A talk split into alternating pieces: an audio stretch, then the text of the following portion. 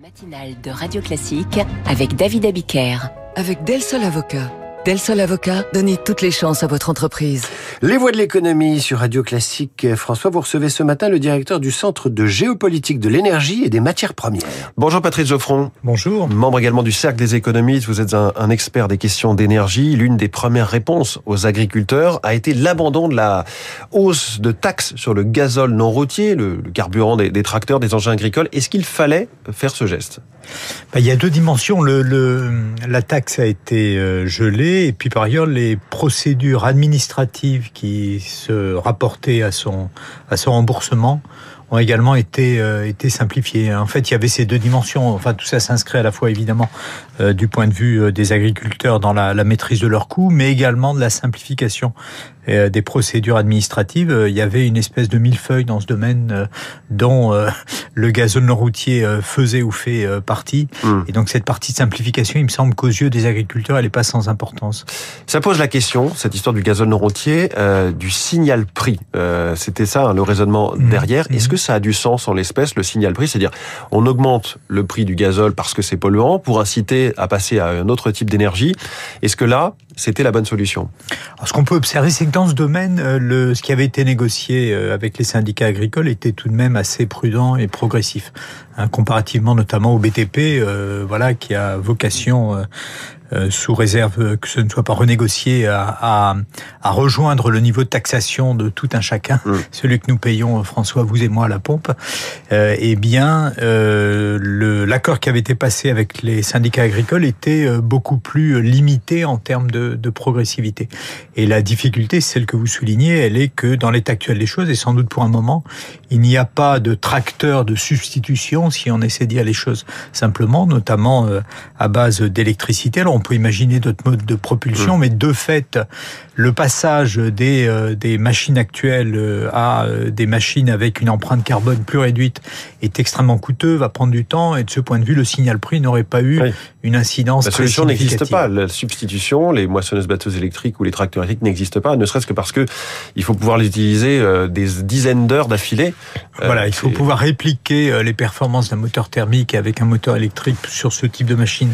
Ça n'est pas simple. Alors, il y a d'autres solutions qui pourraient se dessiner, notamment via l'hydrogène, mais ça va prendre du temps. Le signal prix, tous les économistes recommandent généralement. Il y a une forme de consensus autour de cette idée.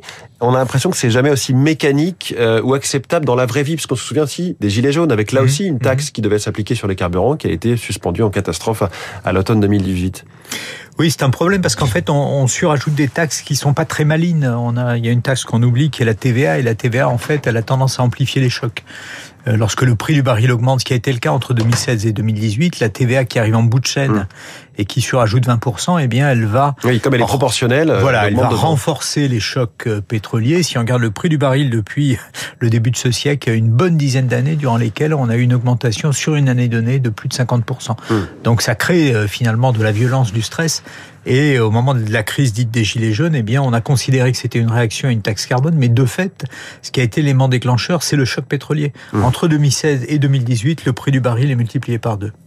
Et j'ai l'impression que ces allers-retours sur, euh, sur des taxes notamment, c'est catastrophique pour la crédibilité de trois choses. Pour d'abord la parole publique, puisqu'on dit une chose puis son contraire, la crédibilité des engagements environnementaux, et puis la crédibilité de la trajectoire des finances publiques, puisque malgré tout, il y a toujours aussi une histoire de faire des économies quand on remonte une taxe. Oui, parce que ça nous renvoie finalement à une réalité qui est très simple. On importe 99% de notre pétrole, on n'a pas du tout la main sur le, prix du pétrole et, et encore moins sur le prix du gaz par ailleurs, donc on subit euh, des chocs et puis on essaie de délivrer in fine un signal prix en rajoutant des taxes. Et en fait euh, nos concitoyens et nous-mêmes on n'est pas sensibles spécifiquement aux taxes ce qui nous importe c'est le, le, montant à payer in fine et donc le, le prix euh, tout oui. compris euh, toute taxe comprise et de fait on a beaucoup de difficultés à établir un signal prix qui fasse du sens et qui nous permette encore une fois bah, notamment d'aménager nos équipements en fonction de la, la perception de ce signal prix.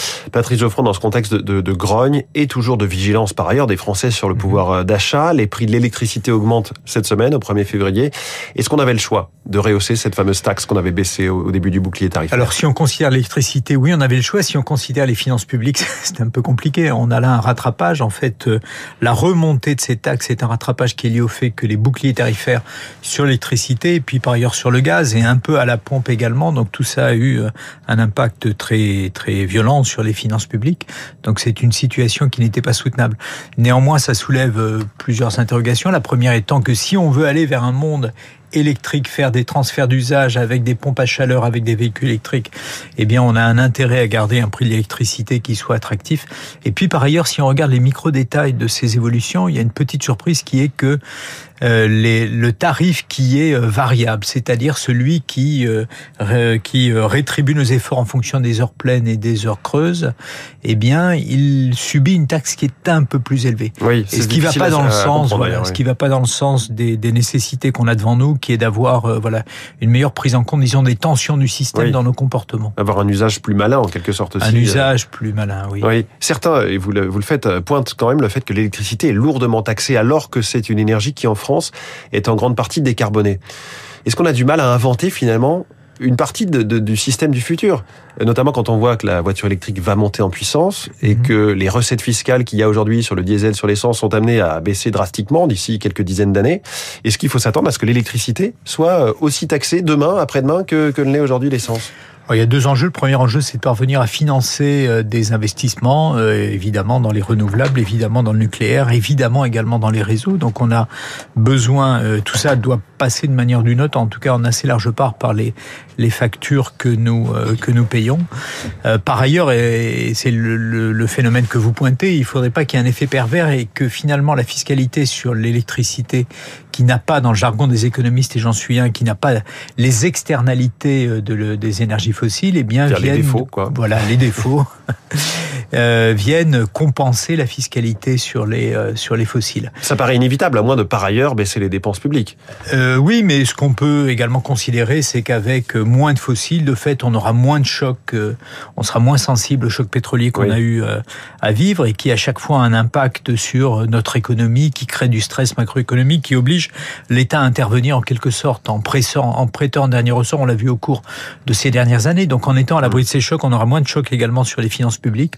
On améliorera également la qualité de l'air, qui est un, un sujet dont on parle trop peu, qui coûte 2-3% du PIB par an. et donc on peut imaginer, aussi. on peut imaginer des cercles vertueux, à la condition évidemment, il faut inventer la macroéconomie décarbonée et donc bien comprendre les bénéfices que nous allons tirer en nous décarbonant. On a beaucoup parlé euh, cet automne de cet accord euh, entre EDF et l'État et aussi de cet accord au niveau européen avec un mécanisme qui va permettre de plafonner indirectement hein, les prix autour de 70 euros du mégawattheure. Quand est-ce qu'il va commencer à produire ses fruits? On sait qu'une partie doit être encore euh, soumise à consultation. Oui, alors ça va prendre un petit peu de temps et puis euh, il y a beaucoup de diables dans les détails et la plupart des, des acteurs économiques avec lesquels on est conduit à échanger euh, n'y voient pas clair quant à quant à leur avenir et puis à commencer encore une fois par nos, nos auditeurs et nos auditrices probablement. Donc euh, on, ce qu'on a compris, c'est qu'on va vers un monde dans lequel l'électricité coûtera plus cher. Euh, néanmoins, et c'est le, la vertu des mécanismes qui ont été décidés, on ne subira pas les chocs, la violence des chocs qu'on a mmh. subis en 2022 et en 2023. Voilà, il y a un double enjeu, mais en tout cas pour ce qui est de la France, et puis euh, par ailleurs, il n'y a pas de raison d'imaginer qu'on aille, euh, pour ce qui nous concerne en tout cas, vers un monde dans lequel l'électricité euh, coûtera aussi peu cher que ça a été le cas jusqu'alors. Patrice Geoffron, vous êtes un spécialiste de la géopolitique des matières premières. Le commerce mondial est perturbé depuis des semaines par la situation en mer Rouge. Mhm. Est-ce que c'est pour longtemps? Comment est-ce qu'on peut voir évoluer cette situation? Alors bien malin qui peut le dire sur le plan militaire. En revanche, ce qu'on peut souligner, c'est que c'est une affaire euh, qui touche euh, assez sensiblement l'Europe. Finalement, euh, tout ce qui ah bah c'est vraiment le... commerce de l'Asie jusqu'à l'Europe. Hein, voilà, de l'Asie jusqu'à l'Europe. Hein, pour avoir un ordre de grandeur, c'est 11% du commerce mondial, mais 40% du commerce européen. Donc il y a un sujet de préoccupation. Le deuxième, il touche au sud de l'Europe et notamment au port méditerranéen, qui étaient des escales euh, assez euh, naturels et qui sont désormais euh, contournés. Et lorsqu'on regarde notamment les travaux du FMI euh, sur le sujet tout récemment, eh bien, il y a un, une problématique assez spécifique. Si ce phénomène devait durer, on aurait un facteur d'accroissement de l'inflation. Alors, oui, c'est ça, totalement la, la question d'après. Voilà, la question d'après. Alors, sans parler naturellement de l'allongement euh, des trajets pour les les navires, de l'impact environnemental et de toute une série de questions à la clé. Également en termes d'assurance, parce que euh, il y a une partie, le, le, canal de Suez, la mer Rouge et le canal de Suez n'ont pas été totalement désertés. Oui. Simplement en partie, on a à peu près une division par deux du trafic. Et les armateurs chinois et russes, eux, peuvent passer tranquillement. Alors tranquillement, je ne sais pas, mais en tout cas continue à passer. Donc mmh. ça crée une forme, euh, oui, de, de discrimination entre les, les, les, navires selon leur, euh, leur origine. Euh, espérons que ce sera transitoire. Si c'est le cas, le choc sera absorbé. Si ça devait être plus durable, à ce moment-là, eh bien, c'est un sujet de préoccupation de plus vu l'Europe. Patrice Geoffron du Cercle des économistes, merci beaucoup d'avoir été ce matin en direct dans les voies de l'économie. Merci. Merci François. demain, dès 6h pour la matinale de l'économie. Et je le redis, si vous voulez tout savoir sur l'économie d'une traite, vous allez sur l'appli Radio Classique, les invités, les chroniques de la matinale de François. Dans trois minutes, les coulisses de la déclaration de politique générale de Gabriel Attal par David Doucan, Radio Classique. Il est 7h20.